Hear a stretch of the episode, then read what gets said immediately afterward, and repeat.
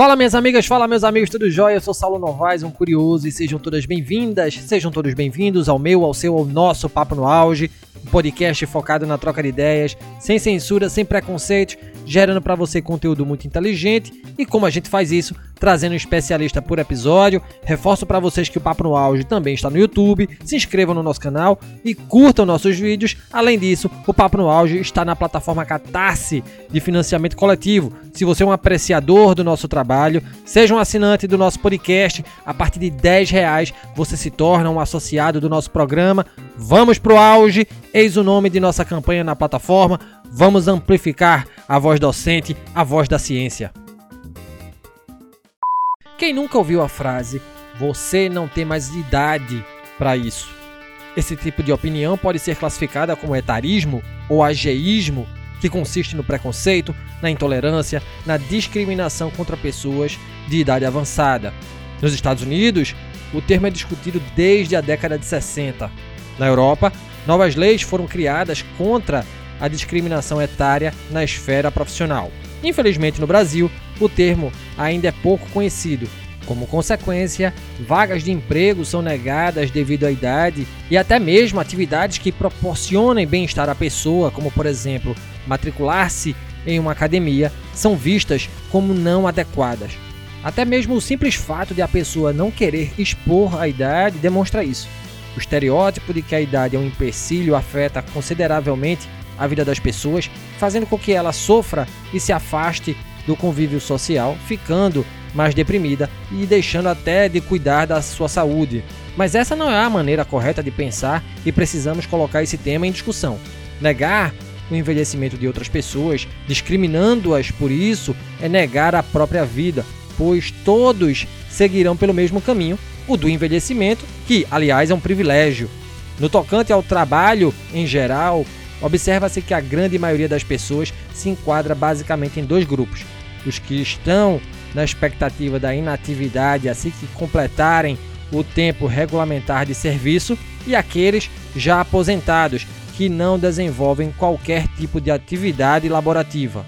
Um outro olhar diz respeito àqueles já aposentados que permanecem em atividade por uma premência econômica, haja vista a necessidade de complementar seus recursos a fim de atender à manutenção do estilo de vida alcançado.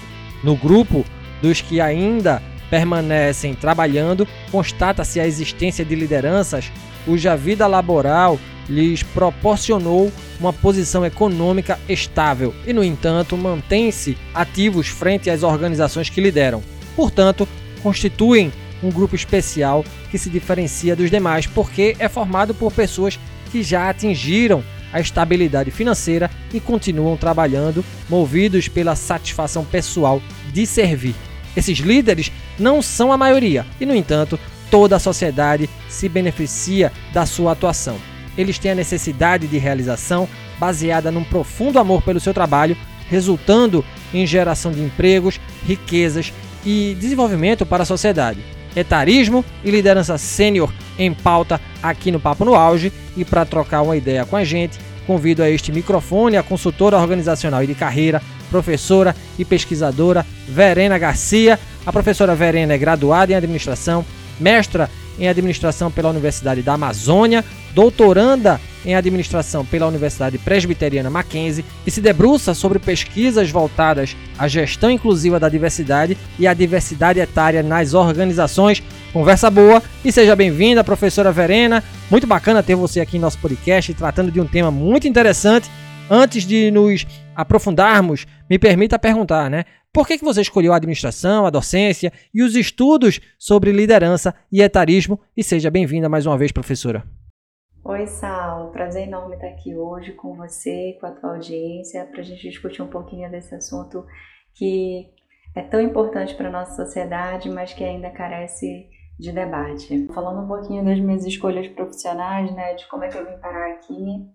É, ainda na minha adolescência, eu tinha o sonho de ser diplomata. E o curso de administração, a graduação em administração me pareceu coerente é, com esse sonho na época. Então eu resolvi seguir é, o meu principal objetivo né, com a profissão. E aí, quando eu terminei a, a graduação em administração, eu percebi que eu ainda era muito imatura em muitos aspectos. Então, eu optei por seguir os meus estudos no mestrado para que eu pudesse me aprofundar mais e criar algumas habilidades técnicas que eu ainda não tinha. No mestrado, eu percebi que eu poderia mudar o mundo de uma outra forma, né? Eu conheci a pesquisa acadêmica e conheci a sala de aula. Na pesquisa acadêmica, eu tive a oportunidade de conhecer agricultoras familiares no interior do estado do Pará, e a minha pesquisa deu voz a esse grupo, né, que muitas vezes é esquecido pela sociedade, e a sala de aula me permitiu também ter contato, ensinar e aprender todos os dias e mudar a vida das pessoas e ser transformada também todos os dias é, a partir desse contato. E a sala de aula é um lugar maravilhoso, mas também é um lugar muito desafiador, né? É, eu sofri etarismo por ser muito jovem, fugir completamente do estereótipo do esperado por um professor. E quando eu iniciei o doutorado, comecei a estudar diversidade, precisava né, fazer a escolha por um caminho da diversidade para seguir, foi muito familiar para mim escolher o etarismo porque eu já tinha empatia com as pessoas, eu já tinha passado por isso, então eu conseguia compreender um pouco do que era a realidade dessas pessoas, e aí foi assim que eu vim parar aqui. Um relato bem interessante, professora Verena, e de fato, né, a sala de aula é bem é, é desafiadora, né, um espaço bem desafiador, promessa de conversa boa hoje aqui, já estou vendo. É, e professora, para a gente aprofundar né, os temas propostos aqui, né, explica para a gente, professora, por favor, o que é, é liderança, né? Comecemos por esse tópico, né? O que é, é liderar, professora Verena? Legal, Saulo. Eu acho pertinente a gente começar essa discussão falando um pouquinho da diferença entre chefia e liderança. A chefia nada mais é do que uma função, né, que tem a sua autoridade dentro da organização e os seus subordinados. A liderança é uma posição de influência sobre outras pessoas, podem elas ser subordinadas ou não. Muitas vezes, ser líder requer algumas características muito específicas que nem sempre o chefe tem. Existem habilidades técnicas que são necessárias, são importantes, mas muito mais do que ter habilidades técnicas, o líder ele tem algumas habilidades que muitas das vezes os chefes não têm.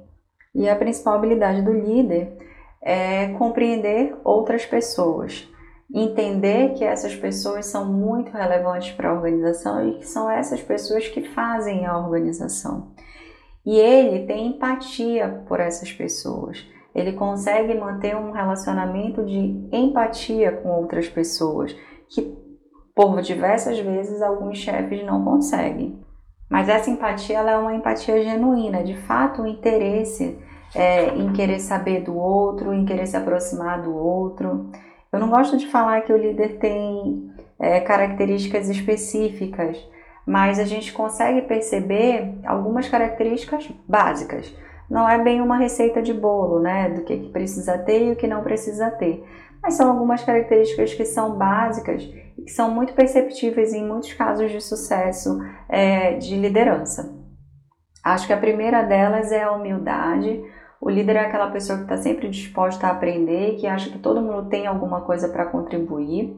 O líder ele tem inteligência emocional, ele consegue ali equilibrar a razão e a emoção, não só dele, mas de todo mundo do seu grupo. Ele tem autorresponsabilidade, isso é tão importante nos dias de hoje. Ele entende, né? Ele tira toda a responsabilidade de muitas situações para si. Ele sabe que tudo aquilo ali é de responsabilidade dele, ele não se coloca de forma alguma num local de vítima e ele também não fica gastando energia procurando culpado.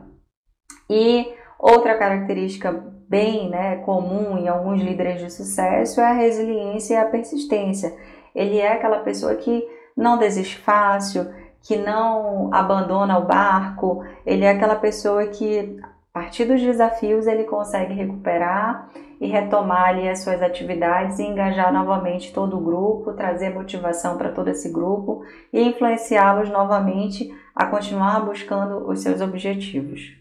Bacana, professora, trazer essa distinção né, logo para o início da nossa conversa aqui é bem esclarecedor, é bem elucidativo e aprofundando ainda mais, professora, o que é que é etarismo? Né? Um termo ainda bastante novo para a gente.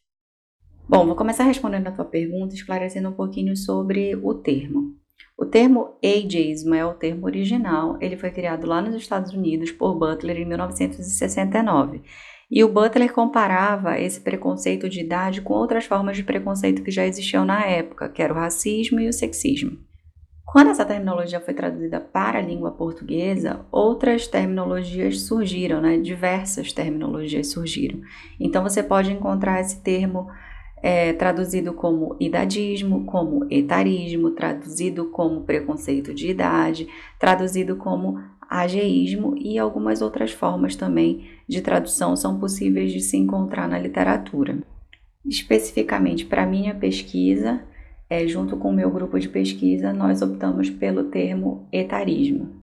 Mas não se preocupem, porque apesar dessas terminologias diversas na língua portuguesa, a literatura base ela é muito semelhante. Agora, falando um pouquinho do conceito de etarismo, a gente pode ver na literatura alguns conceitos é, complementares uns aos outros. Não existe um único, mas existem conceitos que se complementam.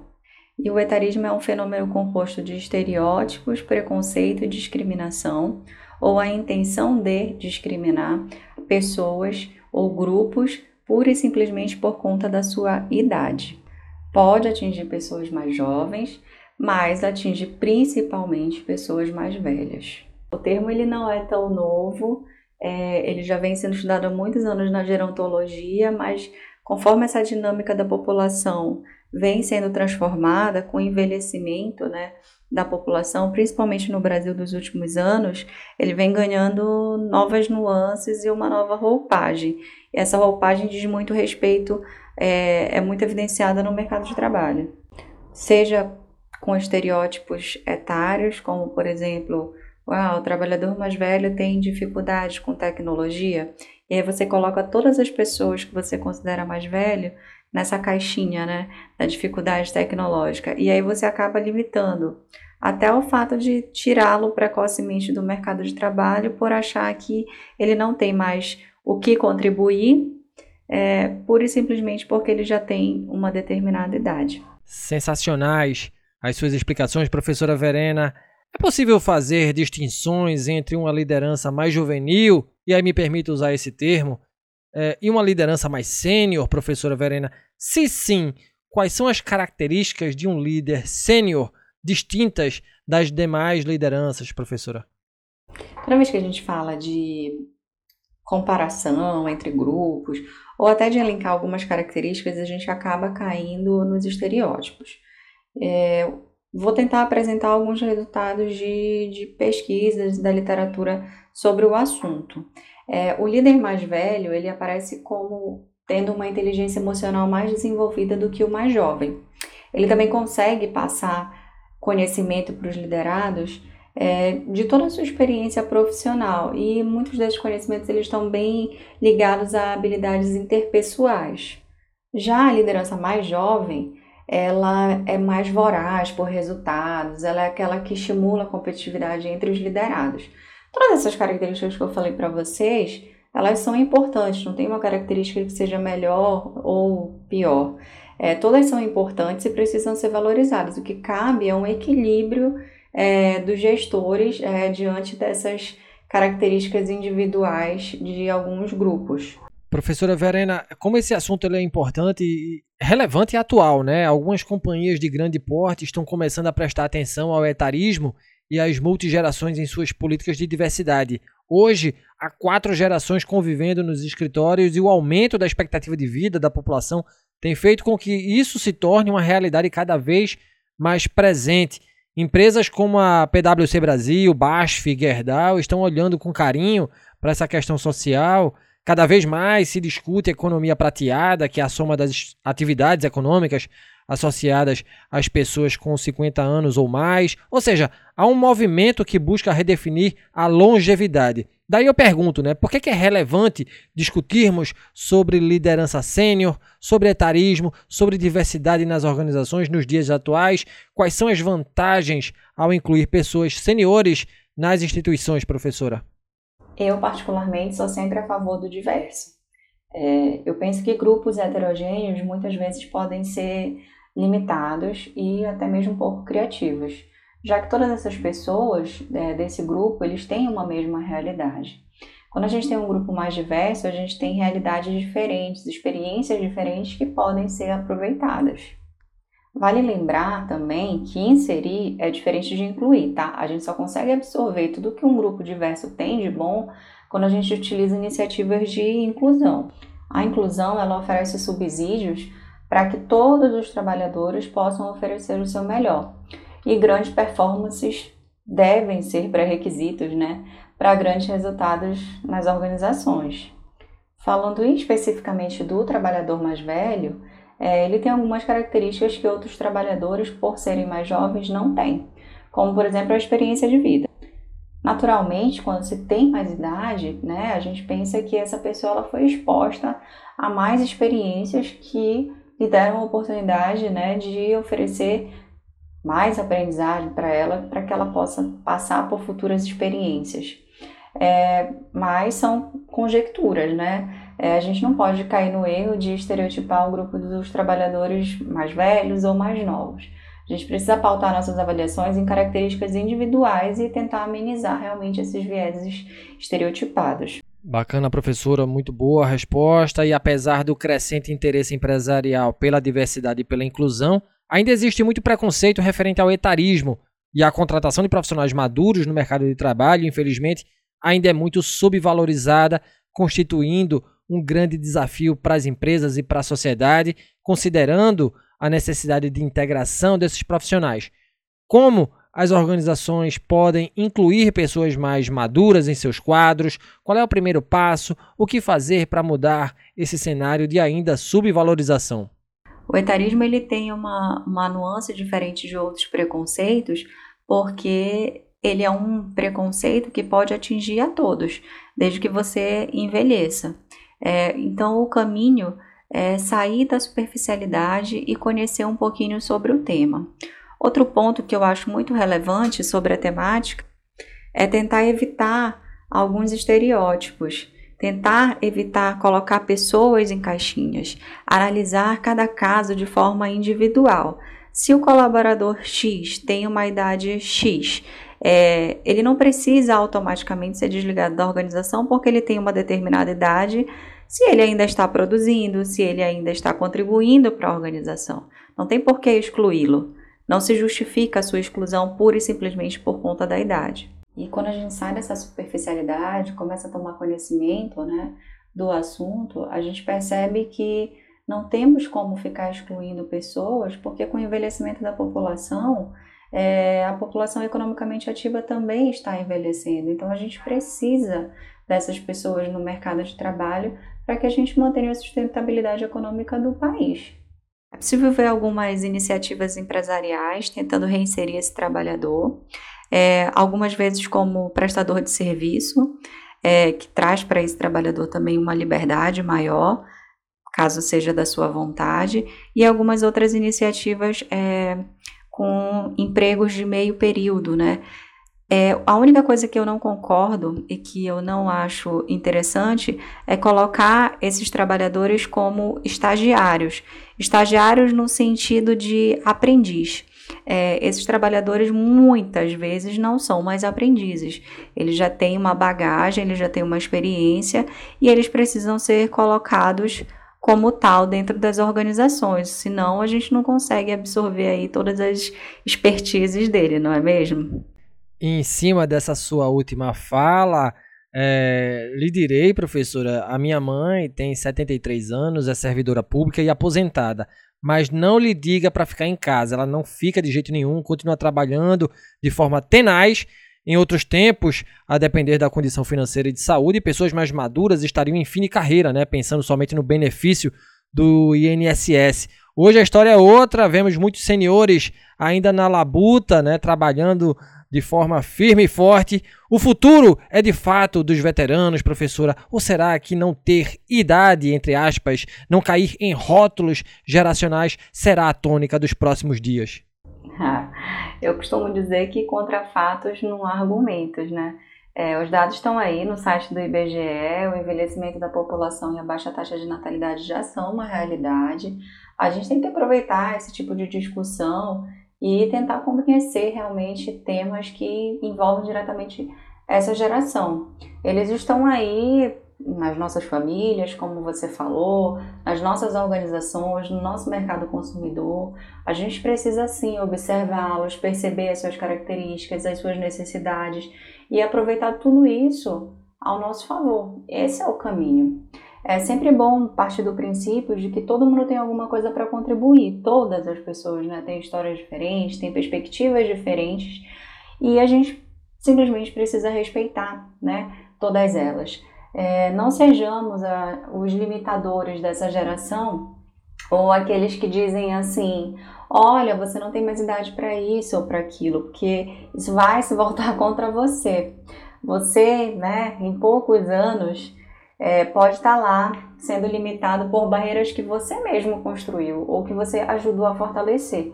Então, eu sempre digo que militar contra o etarismo é militar em casa própria.